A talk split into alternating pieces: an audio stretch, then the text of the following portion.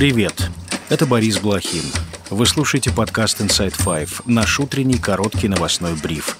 Пять самых важных и интересных историй от инсайдера всего за несколько минут. Сегодня 13 декабря, среда. История первая. Россия за два месяца потеряла под Авдеевкой в Украине 13 тысяч человек. Об этом пишет политика, ссылаясь на данные американской разведки. Кроме того, российская армия потеряла на этом участке более 220 единиц бронетехники. Как сообщил представитель Совета национальной безопасности США, несмотря на это, Россия российский диктатор Владимир Путин по-прежнему стремится к наступлению, чтобы завоевать Украину, но штурмы его армии не привели к стратегическим успехам. По данным разведки, Россия надеется, что тупик на фронте приведет к ослаблению западной поддержки Украины. Всего за время войны, по сведениям Вашингтона, Россия потеряла убитыми и ранеными 315 тысяч человек.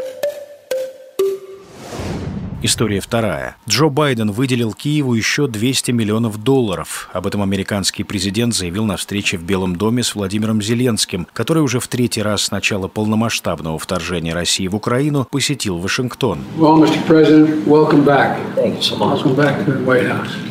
To the Oval Office. Главной темой обсуждений в овальном кабинете стали военные усилия Украины. По словам Байдена, если Конгресс не одобрит новый 60-миллиардный пакет военной помощи Киеву, это будет рождественский подарок Владимиру Путину. Перед переговорами в Белом доме президент Зеленский встретился с американскими сенаторами и, по данным «Нью-Йорк Таймс», похоже, не смог изменить настроение республиканцев. Издание пишет, что представители этой партии по-прежнему настаивали на изменении иммиграционной политики в обмен на поддержку Украины. Украины. Администрация Байдена уже более двух месяцев настаивает на скорейшем выделении денег Украине. В Белом доме подчеркивают, что помощь нужно одобрить до конца этого года, поскольку ранее переданные деньги уже почти кончились. Республиканцы готовы проголосовать за пакет, если Белый дом пойдет на уступки по другим вопросам, в первую очередь по ужесточению миграционной политики и обеспечению безопасности на южных границах США.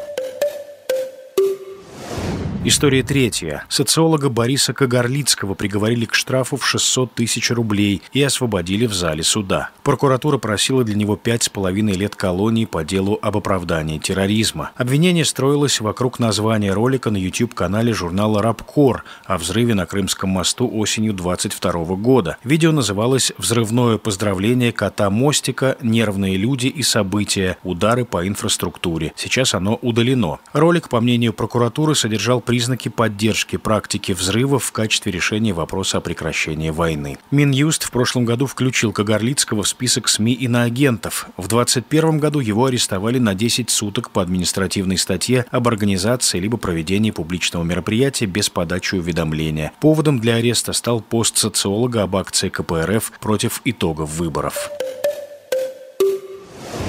История четвертая. Празднование Хануки в польском сейме завершилось скандалом. Праворадикальный депутат Гжегош Браун схватил огнетушитель и потушил символ праздника ханукальный светильник. В результате инцидента коридоры парламента были засыпаны порошком из огнетушителя. После происшествия парламентарий вышел к трибуне Сейма, однако спикер Нижней Палаты исключил его из заседания. В это время депутаты обсуждали вотум доверия новому правительству Дональда Туска. В итоге слушания были прерваны. От Брауна потребовали покинуть зал. Депутату грозит штраф за нарушение порядка. Сам Браун утверждает, что его действия не продиктованы российскими взглядами. Не может быть miejsca на акты... Акты талмудического культа не могут иметь место в семе Польши. Я всего лишь возвращаю состояние нормальности и равновесия. Ранее Браун призывал остановить бандеризацию Польши и говорил, что, цитата, «нас не будут учить истории немцы и евреи». Добавлю, в итоге Сейм выразил новому правительству Дональда Туска вотум доверия. В понедельник польский парламент избрал Туска премьер-министром страны, и уже сегодня новый кабинет может быть приведен к присяге президентом Анджеем Дудой.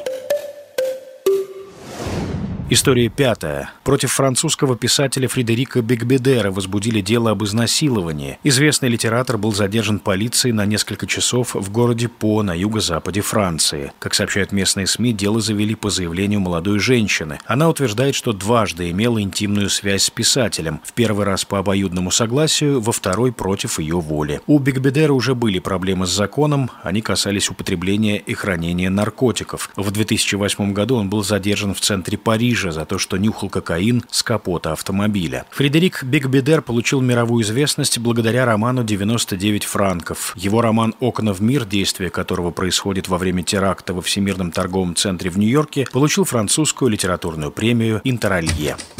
И это все на сегодня. Это был подкаст Inside Five.